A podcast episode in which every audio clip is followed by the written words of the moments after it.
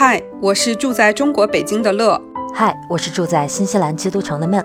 这里是我们的声音日记本，这里是你们的心情自留地。欢迎来到 Lemon 电台，欢迎来到 Lemon 电台。Hello，大家好，我是又经历了一星期的疲惫工作，非常想退休的乐乐。哎呀，没想到居然都已经直接想退休了，你也是说出了我的人生梦想，乐老师。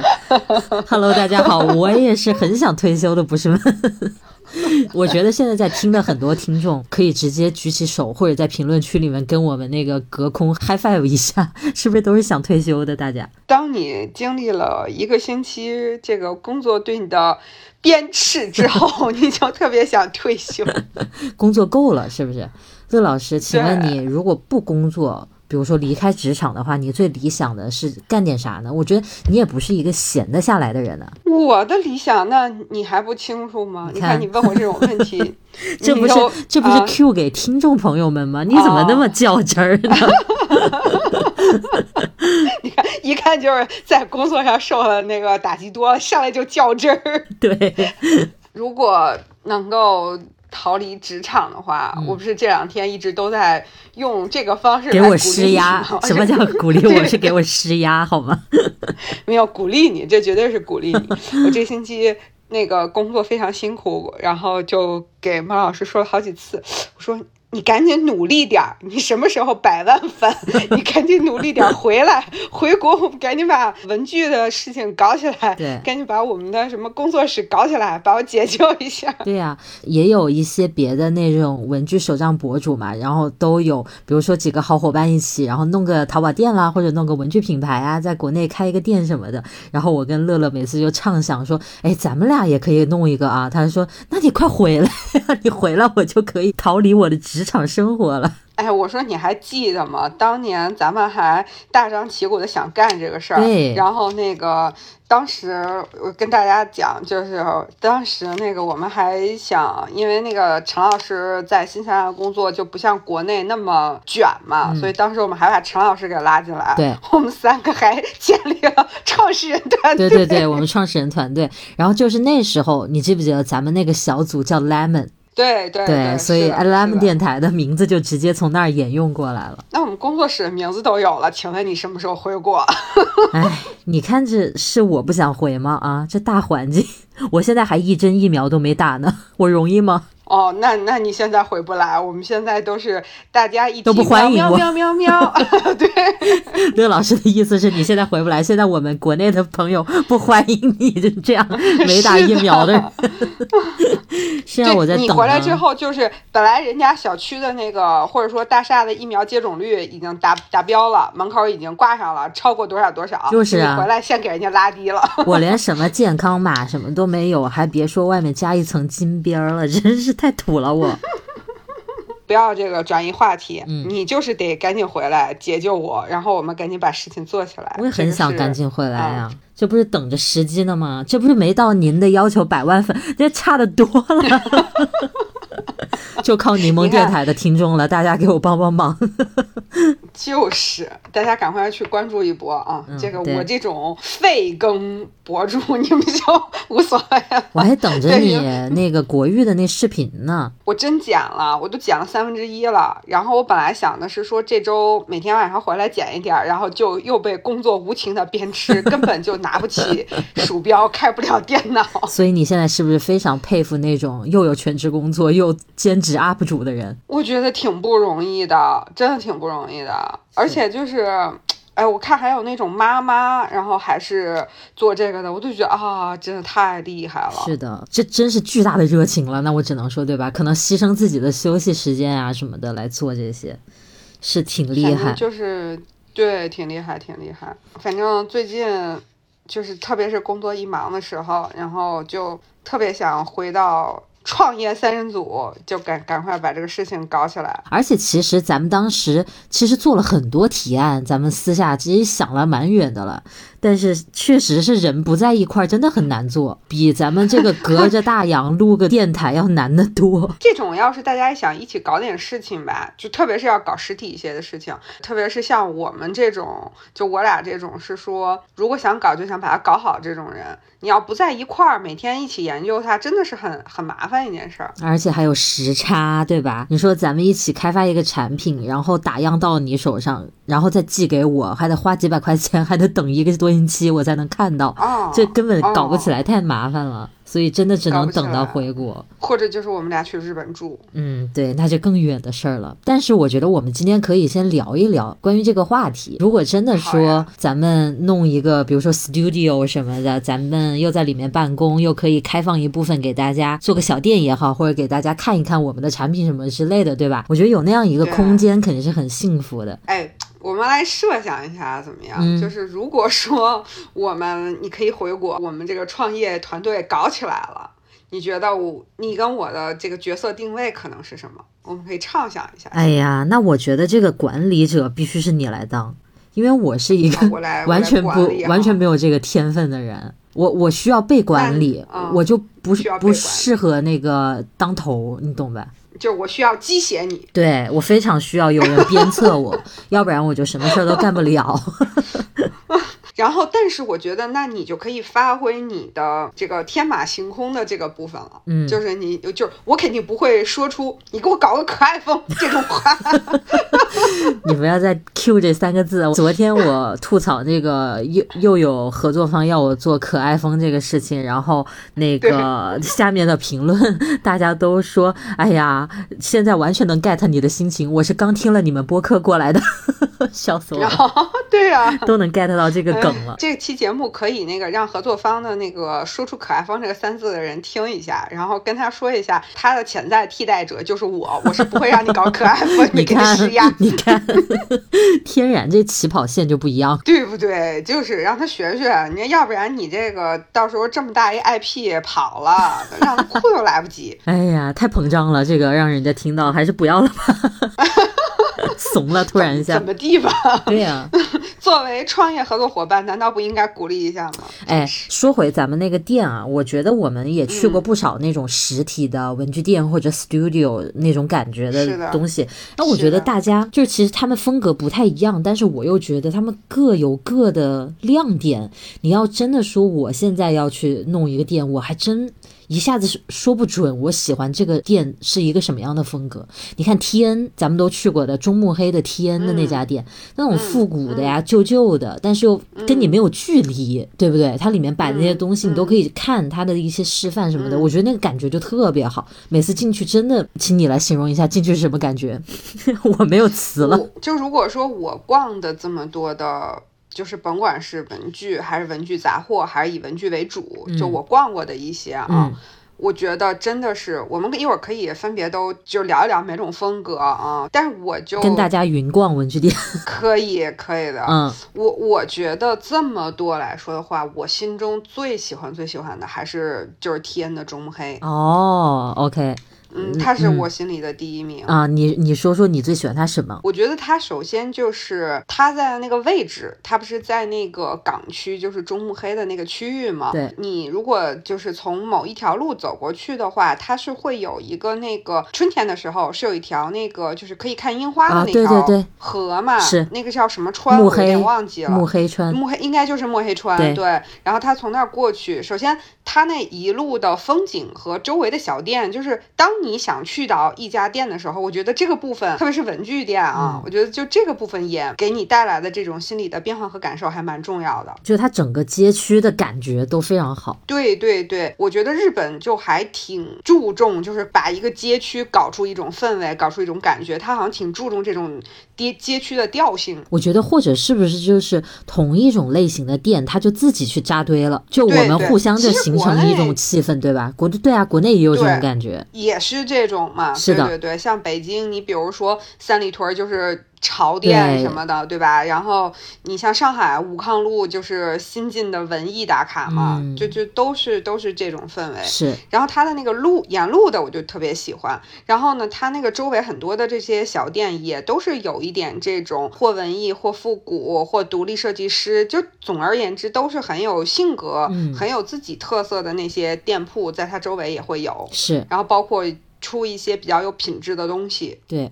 是那一块的东西，其实也不便宜，但你看上去它也不是那种奢华那种，让你一看就觉得很贵。你有时候看不出来这东西居然卖这么贵，但是你仔细去看，它就是做的很精致，很有想法，就是不显摆的那种厉害，对吧？对对，低调的奢华 是。其实 T N 这个本子不就这种感觉吗？对，我就觉得它首先让我去到它的过程里面，嗯就心里就有了一个好感。当你就是从远处走到它的时候，它的那个。店门口会有一点点自己的小装饰，对，就是又突出又和周围的那个氛围融合在一起，你就觉得它它有一种低调的那种又吸引你的那个气质，嗯，对我觉得外观的设计也很好，外观设计我觉得就是很简单，跟它产品其实调性蛮搭的，就是一个有一点那种，我形容一下那个感觉，就真的有一种说我是一个路过这个地方的旅人，我无意当中的走进了这家小店，然后我可能会在。在他这里坐下来写一点什么，记录一点什么，就是那个那个那个感觉，会让你这样有一种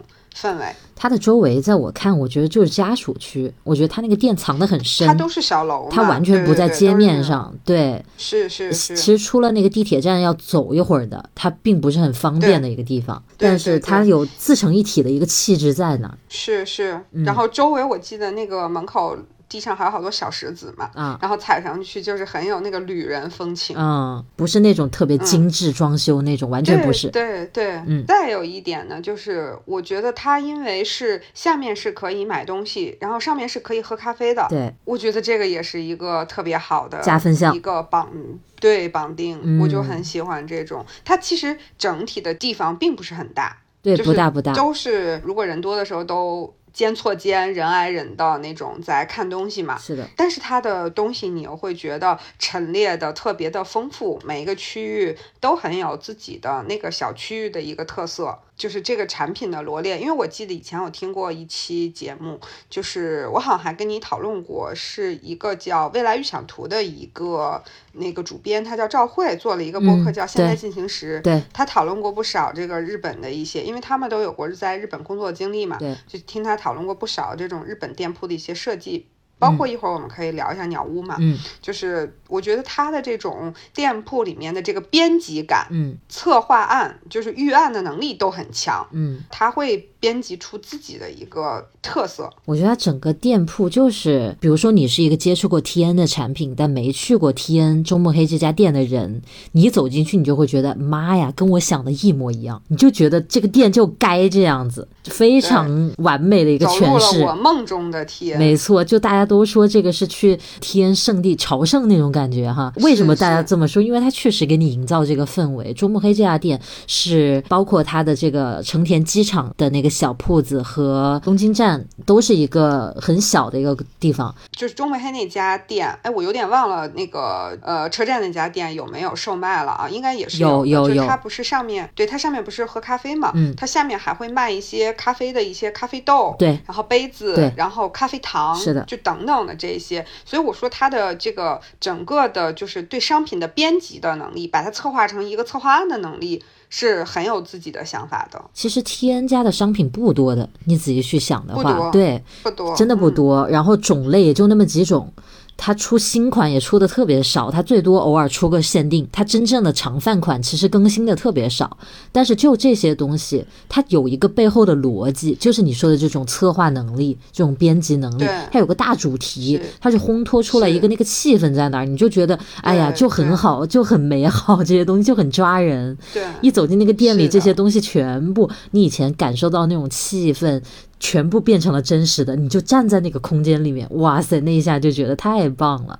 它这个店是我觉得就很难空手而归，就你进去，你真的啥都想拿起来看一看，是的，逛很久。而且我记得他这个店，就是中目黑这家店，你进去之后，它在它的就是偏空中的那个位置，屋顶的位置，挂了嗯我记得是、对挂了有那个是飞机还是自行车，对不对？对，挂了一个真正的自行车在空中。对对，就是那个让人印象太深刻了，就是一下子就把你带入了一个旅行的那个氛围里面去。对，还有一那种小的飞机模型什么的都吊在空中，对对对，我就对这个印象也很深刻。就是从天上到地上，哪儿哪儿都是那种旅行的气氛，对吧？我还超级喜欢他店里的一点，就是他放了特别多那种用完了的手账在里面。啊，对对，所以对对吧？所以不管你是一个对手账很了解的人，还是一个完全不知道这是卖啥的就随便进去逛一逛的人，就他那种写满了旅行的故事、日常的生活的点滴的那种手账本呢、你真的拿起来就想一页一页的看。他写的也不是说那种真的是花花大神呐、或者什么拼贴大神呐、那种作品，但是他每一页你都觉得好用心。他店里有好多本这种用完的本子，因为他有十几种，大概十几种不同的本子在卖嘛。它每一种都有这个本子怎么去用的一个示范，不是说放在一个玻璃盒子里让你远观，你全部可以拿起来一页一页的看的，超级赞！我觉得这一点。在你形容这段的时候，我打开了我的微博，找到了我之前嗯。去的时候拍的照片，嗯。然后看到了一张，给你形容一下啊，我从外面拍的，它这个楼的那个墙是那种粗粝的感的那种，嗯。然后就是感觉很粗糙的。嗯。当时我去的时候是冬天，是快到圣诞的时候嘛，然后它的那个门口那个木质是蓝绿色系的。嗯。我去的时候是已经晚上了，然后它就亮起了那种挂的小灯，外面有一个铁架子、铁牌牌，上面写着 Traveler，、嗯。是那个 T N 的那个标志。对，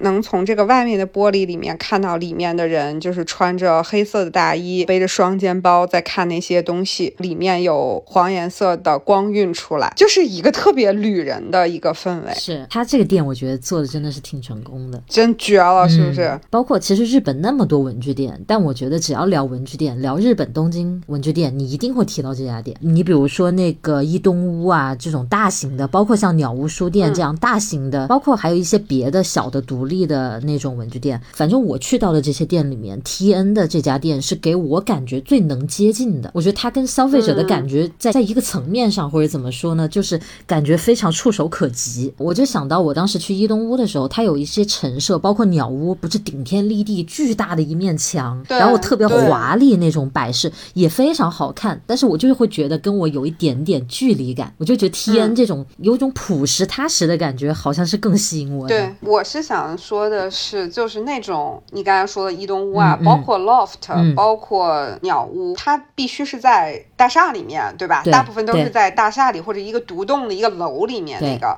它整个的氛围你就会感觉特别的明亮，特别整洁，然后一看就是都市快节奏的那一种。然后那种地方我进去的感受就是，哦。我到了一个可以买的地方，啊我要开始买买买了，是这样的一种 心情。嗯，但是天这种地方，或者我把它形容成什么？我到了那个 loft 那些，我仿佛是在国家大剧院里面在看一台歌舞剧，然后我也很享受这个过程。我花了很多的钱，我也很开心。但是我到了这个天的这个中目黑店，我仿佛去参与了一场进入式的话剧。嗯，我在这里面完完全沉入其中，我是里面的一个角色。买到的那些东东西都是一个，我不是带着一种我一定要买或者我必须买买买，而是说我跟这个东西发生了连接，所以我要让它跟我一起走。对，我觉得这两种心情特别特别不一样。我的意思不是说 loft 那些不好，但是就是它的感受是不一样。是去了 loft，仿佛就是我要开始花钱了。是但是你进到了中目黑，就是我来到了我梦中的文具店，就是那那种感觉。你刚才说的时候，我就是觉得呃实在是太负意了。为什么？就是我一进 loft 那种地方，我就找它的框在哪儿，拿起了小框，对对对，我就要要拿筐，然后我去看各种牌子又出啥了，真的是一个花钱的心情。因为那些店它都是一个品牌的一个集合，但是 T N 是自己是一个牌子品牌专卖店嘛，所以它肯定要突出自己品牌的那个气氛，所以其实都很合理。但是就是给人的那种体验非常不同，包括你做的这个比喻，我觉得也真的是这样。T N 在我的感觉里面就好像是去看个博物馆，还是去看个展，它里面给你的信息量大过于你在看商品。我好像不是完全抱着是要去买东西的心态，因为就像咱们说的，它就那些东西。它没有说 特别多的商品，不像 LOFT 伊东屋，哇，那么多东西，对吧？各个牌子都有，互相都无法取代。不同，是的，是是。然后我觉得一会儿我们可以聊一下那个叫世界堂，是吧？嗯，就又又跟那些都特别不一样。对 对对，很有趣。我我们现在中目黑可以走了吧？聊了这么久中目黑，然后是不是可以去银座的那个伊东屋逛一下了呢？好的，银座的伊东屋，其实我也啊，这些其实我大部分也都只去过一次，但真的都印象太深刻了。对对对，伊东屋我最喜欢的是它特别用心的那种应季的主题的橱窗展示，我觉得太用心了。是，就是我当时去的时候，就是也是快圣诞那次嘛，然后一进门，我记得我当时那个视频里还有拍，就还还拍到了大鹅病病，就是它那个 橱窗里面弄了好多穿着。红颜色圣诞服的企鹅，还有什么鸭子什么的，然后是个乐队的那种，就特别特别的让你有那个圣诞的氛围。是的，而且我觉得就是像伊东屋那种，他会很注重利用每一个空间，就是他一进门的时候，他可能会放一些，就是比如说很有。季节特色的一些展品，嗯，然后他在跟着你那个走的那个电梯附近，可能比如说会有一些贺卡，会有一些应季的一些纸张，就他这种引导你沉浸到这个摆设的氛围里面的这种，然后让你制造出一种节日的喜悦、想花钱的这种感觉，做的特别好。对，我觉得像伊东屋跟 loft 那个感觉还不一样，虽然他们都是不一样，很多文具可以选择，可能重复率也不低，但是你走在里面就是特别不一样的感觉。伊东屋其实。是两个楼嘛，一个本馆，一个别馆，就街对面。它的那个本馆很高，好多少层？然后我当时第一次去的，对，很高。我记得第一次去的时候，那个扶梯窄到我好惊讶呀，因为在那次正好是我第一次去日本。没见过那么窄的扶梯，我当时就想，我天呐！一人扶梯，对对对，特别窄。上了一层还有一层，我就惊了。我说这一整栋楼都是卖文创产品，这也太牛了吧！它那里面真的陈设是厉害的，那个彩纸的那个墙，我觉得每个进过一栋屋的人都会印象深刻，是对吧？按照那个色系一整面，哇塞，看过去太壮观了，就看着就很想拍下来它。但是对我的感觉就是，我也不知道要怎么与它发生一点联系，我就觉得很美，确实很。美，很漂亮，是的，很有设计感。对，伊东屋那个钢笔那层楼还蛮厉害的。因为当时我是去买，想去买七四二吧，我记得好像是。我就是在淘宝一直没有看过有红颜色的七四二，是七四二吧？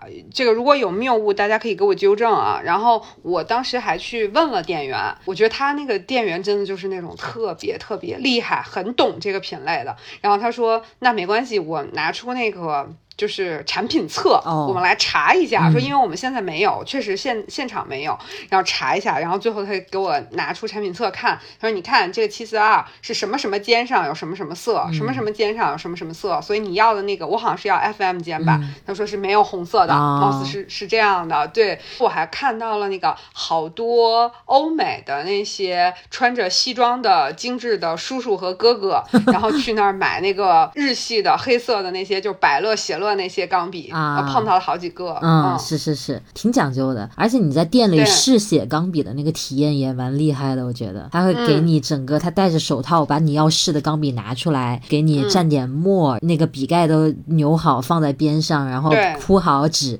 把那个他把笔尖冲着自己那样递给你，让你拿着写什么的，你随便写咋写写多久他都很耐烦的那种。但是说句实话，我觉得很莫名的一点就是很多钢笔在日本。买就日本牌子的钢笔，在日本买还没淘宝便宜呢，还不如在淘宝买。对，哎，就是想说这个话的时候，我想问你，你第一次去日本进的第一家文具店是哪一家？那哎呀，我有点不记得，可能是伊东屋。回忆一下，可能是伊东屋东是吧？对啊、我进的是那个哪嘎萨瓦。哦，我没去过，我的妈呀！哦，你没去过？嗯我去的是那个大阪的那个哪嘎萨瓦。哦，那很好买呀。嗯，也很也很不错，然后试钢笔的体验也特别好。对，而且我记得当时给我试钢笔的是一个那个叔叔，哦，就是已经有白头发，看起来都快要退休的那种，嗯然后戴着眼镜。他们店里他的英文是比年轻人都要好的。哦，然后，因为那个时候我一点英语都不会嘛，然后就只能说英，呃，对，一点日语都啊不会，然后就只能说英文，然后他就他就来跟我说，然后就试了好多钢笔，嗯就像你刚才说跟那个呃易东屋是一样的，就戴着白手套给你拿出来，然后去让你试，他再拿那个白纸把就是那个软软的纸再把前面吸干净，然后再收起来对，嗯，就是那个体验很好，真的很好。而且你会从他的举动里面，你就会觉得，哎呀，钢笔应该被好好的对待。就你看他对对那个笔，对吧？就好像供着一个什么似的，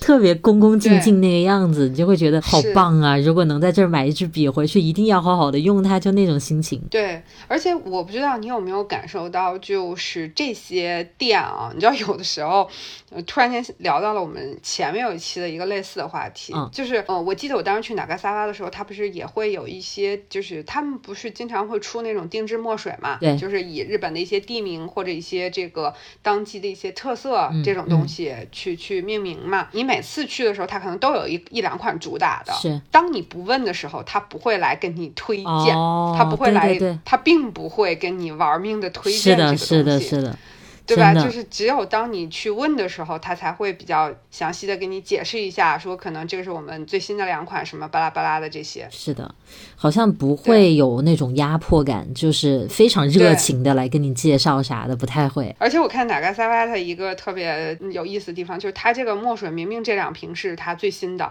它并不会放在特别特别显眼的位置，啊它仍然是在墨水的那个区域，就默默的站在那个角落里，只不过这两瓶会单摆出来，然后旁边写着是一个最新的限定，就是这个样子。嗯，是的，呃，比较佛 是吧就，从某种角度来讲，对吧？就感觉 T N 那些限定也没有说一定什么挂个大牌子在那儿，嗯，是不是？好像是。我当时去嗯你说这个，我就想到我去好像是东京站的 T N 店，其实那个店就贼难找，因为东京站非常大，它还在地下。就我用 Google Map，然后我就想，哎，我都站在它那个点上了，它就不在啊，我就没看见它。结果它在我脚底下，就是在地下一层。是是是，对，就特别烦 对吧？就绕晕了。然后你好不容易找到他，我在店里我就一顿逛嘛，我就觉得蛮好蛮好逛的，就在逛逛逛，逛完了差点要走了。我突然想到，哎，我不是来买东京站限定 T N 的吗？怎么没逛到？然后我才发现他把那个展台放在店外面了，那个地方还有点背光，然后我再跑过去拿他。因为他是他那个店正好是在一个角上，它是两面是个是个直角，对对，它像个棚子一样，它不是一个有墙的店。对它是四面漏风的对对就是只有一个棚子的感觉。对然后它它它等于一个角，然后旁旁边又跟别人拼在一起，嗯所以然后你你过来的时候特别不打眼的看到它，非常不明显，很小的一块儿，几平米就那种感觉。有一种那个转角遇到了一个 surprise 的感觉。哎呀，那可太等这个 surprise 很久，我在那找了好久啊，我记得。对对，我我们也是，我们当时都是从本来我们是坐地铁去的嘛，嗯按说应该在下面就看到了，然后我们就出来，然后都到了街面上了。东京站外面那个街上不是有很多的大厦吗？对，我都在那儿拍了一轮大厦了，因为当时小伙伴在找嘛，嗯然后他说那你先拍吧，然后我就在那儿拍了拍了一轮了，还是没有研究到到底在哪儿。我跟你说，我也出来了，我记特别清。你一说你出来了，我眼前都看到我站在那个站外面，然后又进去又找。对，然后最后我们进去了，然后又问了工作人员，人家说你要下去在地下。哦，你还问了人了，哎呀，我们当时各种狂找，后来终于找着了，结果那么小一个，哎呀，但是也行吧。我觉得他会玩的就在这儿，他每家店有自己的那个限定嘛，你只能去到那家店买，这就是人家绝的地方。是的，是的，突然间就又想说到，就是日本真是很喜欢搞限定，就是特别小的小店也会搞一个自己特色的限定。对他也不用做特别多的量，他就走一个特别的款，他好像不太追求我要卖的多似的。但是我又觉得吧，人家做这种限定是一件特别自然的事情，就是它就是我这个季节有了这个季节的食材，嗯它就成了我这个季节的限定。嗯，我就觉得这种营销的理念听起来有点佛，但是我又觉得特别的符合自然的规律，就是是一件让你觉得特别顺其自然又值得铭记的事情。我又觉得吧，这怎么能叫佛？这其实很拼，它不断的得出新的东西，然后万物皆可时令感。就是啊，文具也是也是看时令的，对吧？对，但你从另外一个角度又在想，就是说，哎，那夏天不就应该吃这些东西，用这些颜色，使这个类型的东西嘛？你又觉得很顺理成章，很自然。那是讲究的人，夏天才会有特别追求的色系，那冬天也有啊，春天也有啊。对呀，我就说讲究的人才会。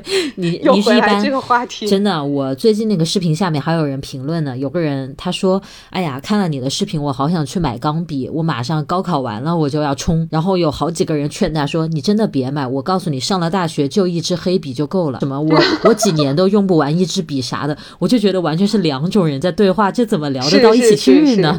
一个是喜欢文具的，一个是无所谓。就我也不知道这样的是怎么碰到我的视频点进来，然后回复了人家，大家各说各的那种感觉，很神奇。这个就是就是你的喜好嘛？对对对，我记得。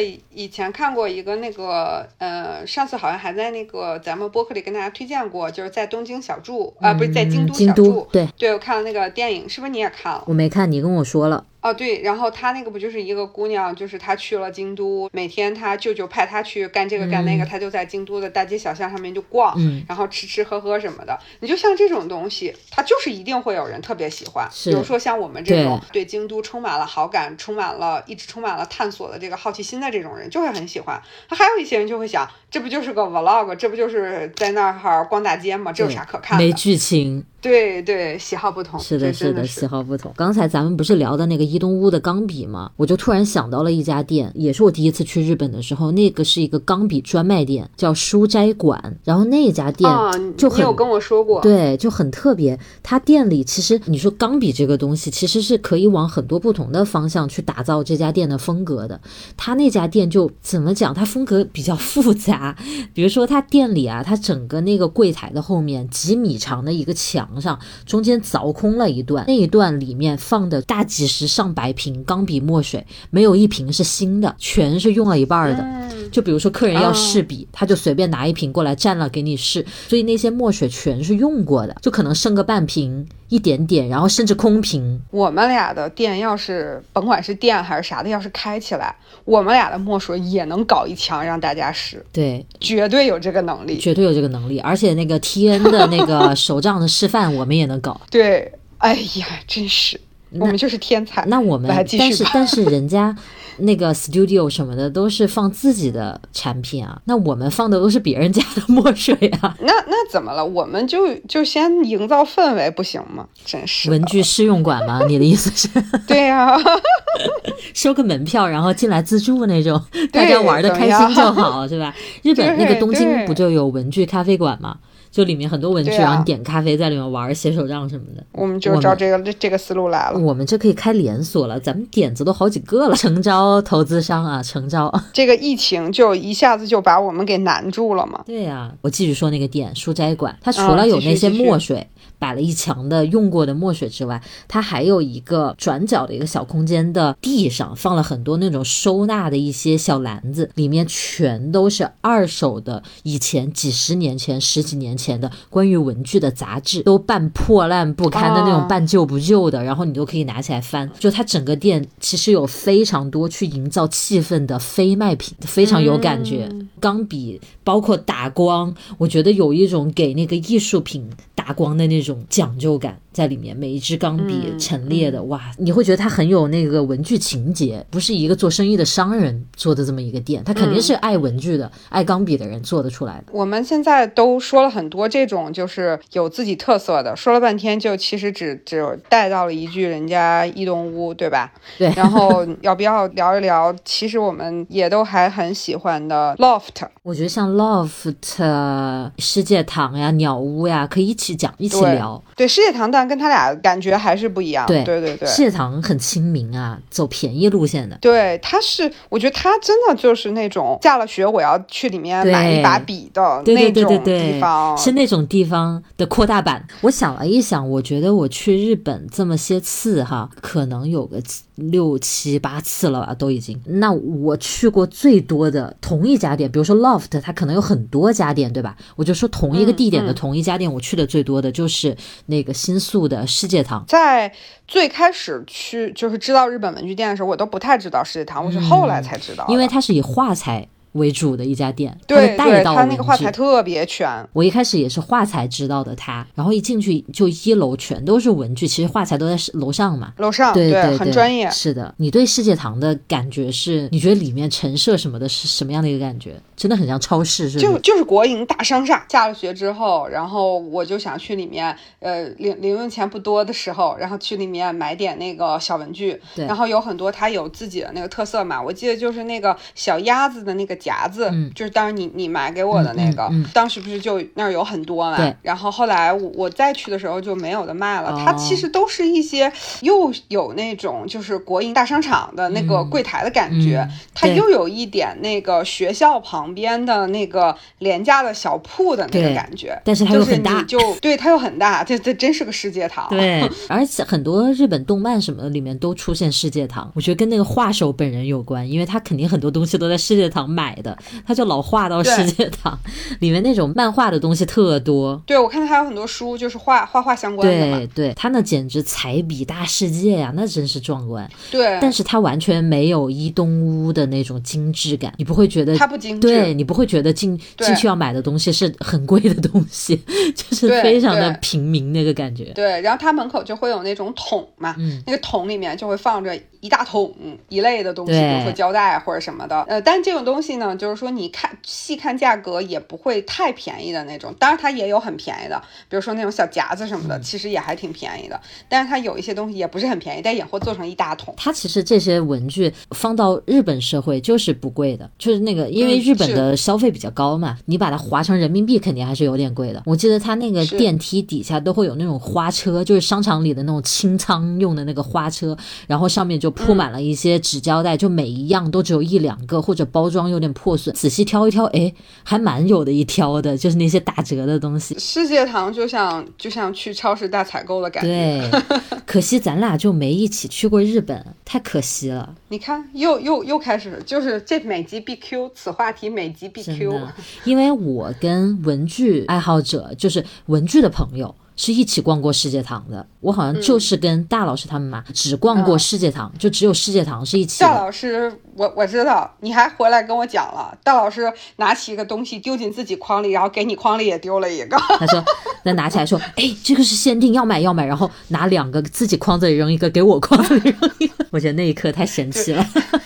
大老师就是他的人设，从我们的群里到那个呃互联网上，再到现实当中，始终如一，始终如一，得按头买，对，按头买，然后疯狂安利。大老师很神奇，反正我跟他一起逛过世界堂的，我记得那一次我们也都买了一小筐东西，就还挺有意思。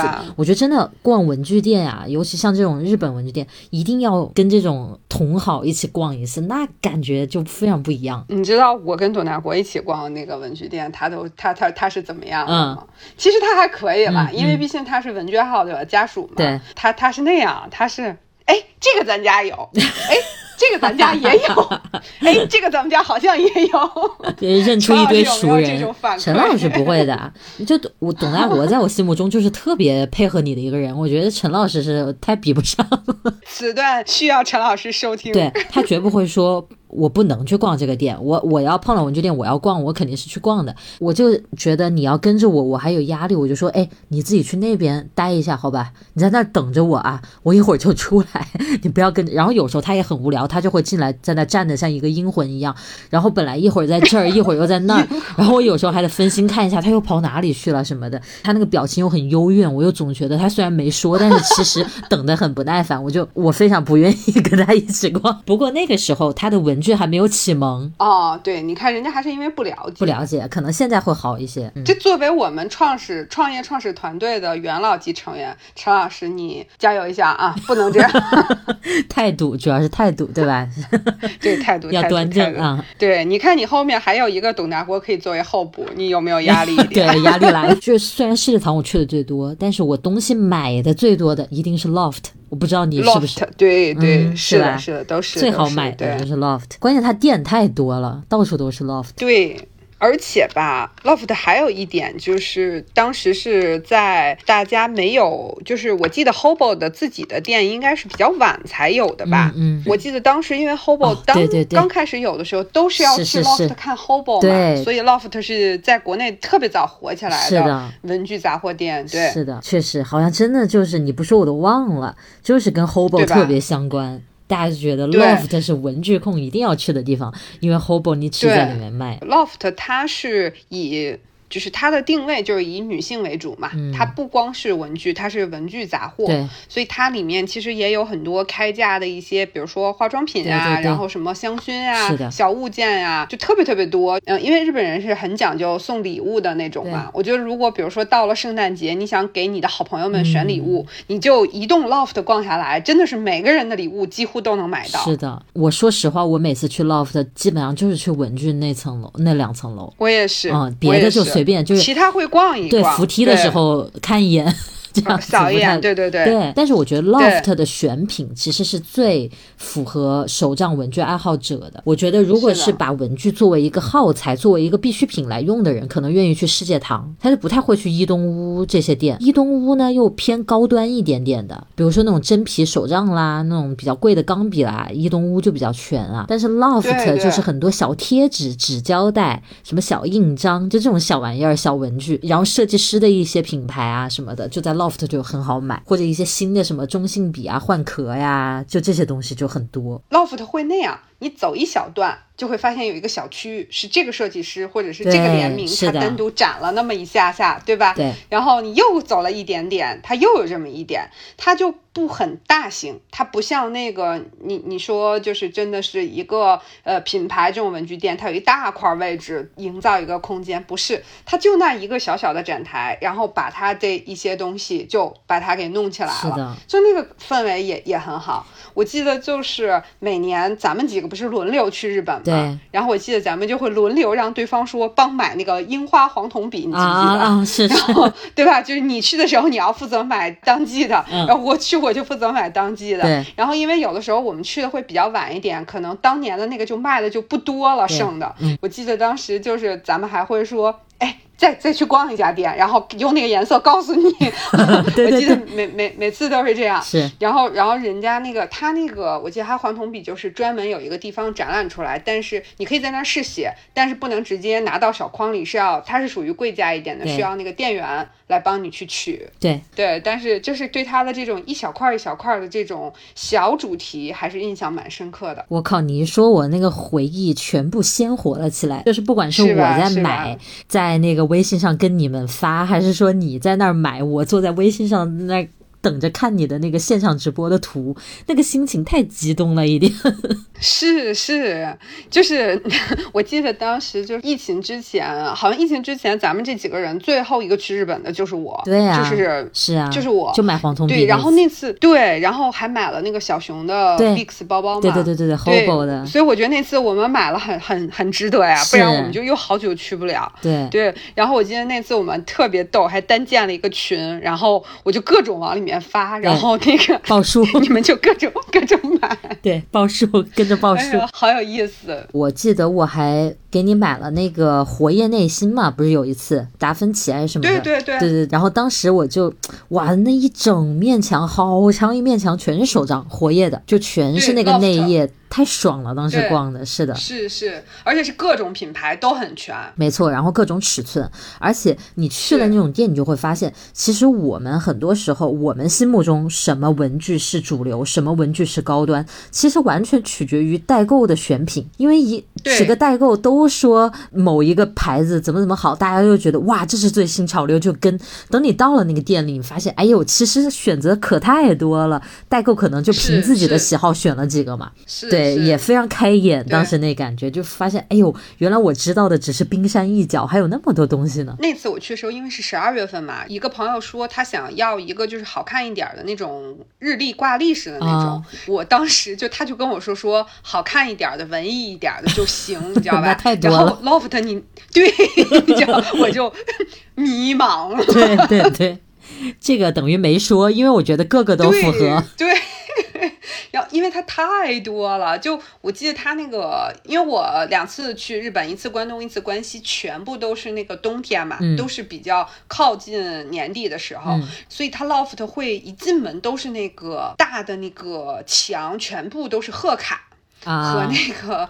对吧？你你有印象吧？什么贺卡，然后什么那些日历，哇！我就从来没有想过贺卡能有这么多，然后日历不怎么会有这么多？没想过，看傻眼了，那简直就是。我记得还有就 loft，我好像是日本的几个不同的城市，包括有时候在地铁站都能遇上，就每次就在里面，不管大店小店，总好像进去了就得拿点什么出来，因为它太多不同的那种限定也好，时令的一些东西也好，你总是反正每次去。去，就算隔得很近啊，我一个月去一次，它也东西都不一样。而且还有一点，你知道吗？比如说你上午路过了一个 loft，你进去了，拿了点这个，你中午你坐了两站车去下一个地方。然后下来看那个 loft，你又进去了，你又拿了点，对，还不同，太让人，太让人钱包失血了。但我觉得我们是因为还是一个游客的那种身份嘛，因为你每次也就去那么几天，你就会觉得，哎呀，来都来了，对吧？喜欢的就买回去。如果我们真的住在日本，我觉得不会买那么多的，因为这些东西又不是说你不买就没了，它就在那儿嘛。然后你也总在看到它不断的出新的，你也会知道这个不买，后面还会有新的，也会好看。我觉得这个事儿不好说，很有可能我们还是会，比如说 下了班路过进去来买一点儿，第二天下班又路过进去又买点儿。怎么我们还在上班呢？是怎么回事？还下了班？多好呀！对啊，多好呀！我们开家店，在店里上班。哎，每一集的结尾进入这个白日梦环节了，是哟。对，今天这集就是就是白日梦结合着以前的梦，就是旧梦与新梦，全部都是对想象中然后的一切。是的。哦，鸟屋呢？你简单的说一下。哦，鸟屋，鸟屋，忘了说鸟屋，鸟屋吧。因为我其实第一次去鸟屋的体验不是特别好，因为当时是我去的大阪那边的那家，然后他人非常非常多。因为我去的时候好像是个休息日，嗯，他鸟屋里面不是有星巴克嘛，嗯，然后那个星巴克排队的人又巨多巨多巨多，哦，然后整个周围有点吵，我的体验就不是特别好。但是鸟屋它整体给人的感觉是那种。我觉得是比较高大上，比较精致，是。然后就是对，因为它有很多图书嘛，它图书的主题分类其实做的特别好，它企划案做的也特别好嘛，就是整体给给你的感觉，你还是觉得说，如果没有这么潮，我还是很愿意在这里消磨很多时间的。我第一次去的是代官山那家鸟屋，就是以它的那个装潢很出名啊，建筑什么的很有名的那一家。但是当时我并没有很长的一块时间可以进去逛，所以逛的比较笼统一点。然后进去之后。就觉得哎呦嘿，这里面可真是确实是厉害的，就是它的装潢布置各个方面。但是因为时间比较赶，所以就没有来得及仔细去看。反而我去的最多的一家鸟屋是京都的鸟屋，但那一家就比较小一点，包括它的文具区就更小呀，在那个什么神宫那个地方，叫什么神宫？一个很大的一个红色的门的那个什么神宫哦，在那个旁边，很古香古色的一家鸟屋，还蛮不同的。我我我插一句，就是我当时。时是在京都的时候，为了去琉璃光院，其实就是放弃了好几个文具店，就包括那个芥川明的店，然后包括那个 Hobo 的店，然后包括就是还有那个一乘四的那个文具店，绘文社吧，那个叫对，就是这些我对我都没有去，我当时就是为了就是那个琉璃光院啊，所以其实这些都放弃了。但是后来想想，就是旅行就是这种嘛，就是你总得时间比较短，就得有个取舍。但我觉得还蛮值的，因为琉璃光院开的时间太短了。对，哦，我查到是平安神宫旁边的鸟屋书店。平安神宫。对，那一个鸟屋我去了好几次，也买过不少文具。因为京都这种很有特色的地方，它必然是有很多跟本地有关的一些，包括纸胶带或者本子或者是一些什么这些东西的。所以在那个店去的比较多，但是那家店呢，相对于东京的来讲就小的多了。我还在那家店买过书嘞，反正买过不少东西在那一家。就鸟屋在我心目中还是个书店，它肯定是，它肯定不能化为文具，主要是书店。对对对。对，它就是带着卖一点，有一些文具这种感觉，所以我觉得不太好跟那些放在一起比。但是鸟屋它会有一些别的地方都没有的，就有一些它会有它的限定，书的主题比较对对。贴近的一些文具，它会选品上，我觉得就是日本还是厉害，就厉害在这些选品上，就选品还是很。很有很有功底的。是，而且你看得出来，他并不是选一些什么所谓的热销，他不是要跑量，它所有的选的东西都是迎合一个它这个品牌的一个调性和主题的，这一点我蛮喜欢。虽然是他到底赚不赚钱呢，这可能就不好说了，不像人家卖很多圆珠笔什么的赚钱。对，其实当时鸟屋来中国的时候，在杭州开的时候，其实不也有很多这类的讨论吗？啊，你去了那家吧去了，嗯我去了，我去了，我还看到了你的文具啊。哦，太赞了！是啊，我我都很想自己去看看呢。因为当时晚上就是有点晚了，我走的时候看到的，哦然后我就可能没来得及拍照什么的，我还跟董大姑说了，我说你快来看，这是闷闷的文具哎，然后他看他说 哎不错哎，他那个文具区域就是其中有那么一块儿，那个不是套装嘛？对对对，是的，就是鸟，反正就是整个鸟屋，它到底能不能盈利，就是中国的这家，反正杭州这家，它是带餐馆的，嗯。就是可以可以吃饭，可以喝咖啡的，啊是一，家。综。合的，然后呢，对综合的，然后它整个的那个建筑很漂亮，然后呢，它主题性做的也很不错，嗯。嗯，但是我是觉得，就是可能也是我当时去的时间有点晚，比较着急走，没有那么强烈的冲击吧。嗯。可能我们的重心还是在文具上吧，可能关注的更多一点，像那个上海的那个鸟屋，我反正看也是看照片，感觉就是跟杭州一样，就是外观呐、包括陈设那些书的摆设什么的，感觉看着蛮美的。但是因为我没有自己进去过，所以不知道人站在里面的那种感觉是怎么样的。你上海的那个去了吗？嗯，没有，上海没去过。嗯，你看这些 loft 呀、鸟屋都进到国内来了，感觉是不是是以后逛文具店的去处会越来越多？对，然后包括像我之前去的国誉的这个 pop up，、嗯我觉得这种形式其实也是让很多的文具爱好者又有了一个线下体验的地方，确实，而且它又。对，像国誉的这个，它那个就是整个的那个橱窗做的也很美，它还能把一些限定品在那儿去做一些展示，就是后面它可能会做线上发售，嗯。然后但是你可以在线下有机会先去了解它，其实就有点类似于 Hobo 的那种嘛，是就是是它虽然做线上发售，你可以线下去摸，我觉得嗯。这种都是很好的一些体验的方式。是，我觉得国誉的工作人员应该是国内最能感受到文具爱好者热情的一帮人，因为他们这种线下的展已经办过好几次了嘛。之前不是在上海每年都办一下，然后那现场那个热闹，那个人山人海，你又不像，比如说像以前有过手账集市，但是那谁知道大家是冲着哪一家来的呢？但是这国誉自己的展，你就知道都是来看你家的东西的，那种感觉应该很爽吧？到时候我们的 studio 外面也人山人海，我跟你说。是吧？你看看这 studio，这现在 logo logo 和名字都有了，对不对？logo 就是柠檬嘛，对吧？然后名字也有了，你看。这个董董大国做财务人员，这个陈老师做技术人员，这是咋的家族企业是咋的？全咱是家族企业家族企业，我们就搞这一套。每天回家也是这么几个人，上班也是这么几个人。反正我们现在还是得诚招一下这个什么，我们得诚招啥呀我吧诚诚招个疫苗给我打一下，要不然我回不了国。我说你得喵喵喵是吧？要不然回不来。这一期是啥意思？聊了半天，然后人家说你们俩宣传自己的 studio 嘛，连个谱都没有。我们这期的目的就是说，我们先跟大家聊一聊我们心中的文具店，然后为了我们开文具店而做一些呃思想上的准备，思想上的准备 给大家给大家提前这个宣传一下，哎不知道啥时候能开人家。是对，人家说见过预热的，没见过从这么早就开始预热，拿着自己的节目，对，提前好几年开始宣传，可以的啊。哎，我们要不要立个纯立 flag 的想象的方式？我们要不要能想象一下，我们几几年能把这个事儿给干了？这不好说哎，连个城市 都没选，那没关系，我们可以，我们说一个，你觉得几年之内有希望？你觉得五年之内可以吗是。对，我就想说，我这个人是比较谨慎的，嗯我觉得五年应该差不多。对，我也想的是五年这个数字，因为感觉我好像不太是，因为这事儿挺大的，说实在的，不像是能两下就把它弄起来的，它也不像开个网店，对吧？先注册了就开了，不太一样，直接慢慢来吧你得有，你得有这个新西兰的狗子要带回来，哎然后这个对吧？太可怕了这个我我得有这个北京的工作要安排，对不对？你看，这都是很多的事情。情。好的，那这个咱们反正先把话放在这儿，又不要钱是吧？先把话放在这儿。咱们已经从现在五年之前就开始培养受众了啊！到时候各位听众朋友，你们不来我们店里看一下，不来花点钱啊，你们实在对不起我们五年的这个铺垫。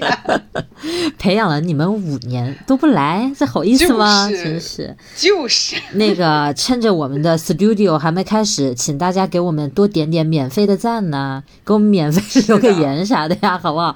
多多给我们的 Lemon 电台支持一下。对我跟你说，你们得好好在 a l e m o n 电台里跟我们混个脸熟，到时候你们来店里就刷脸，我们就给你们打折，对吧？对，那没问题的，你报出你的这都是什。么空头支票？嗯，太讨厌了，这两个人，快别说了，本期就聊到这儿了。嗯，好的，就我们快速的结束，嗯然后呃，大家可以收听和给我们点赞混脸熟的这个场所有 呃这个苹果播客以及苹果播客所有可以接收到苹果播客的这个地方，比如说小宇宙，比如说 QQ 音乐等等，这些都可以，以及我们一直都在有上传我们节目的网易云，然后喜马拉雅，这些都是大家的通关门票领取地。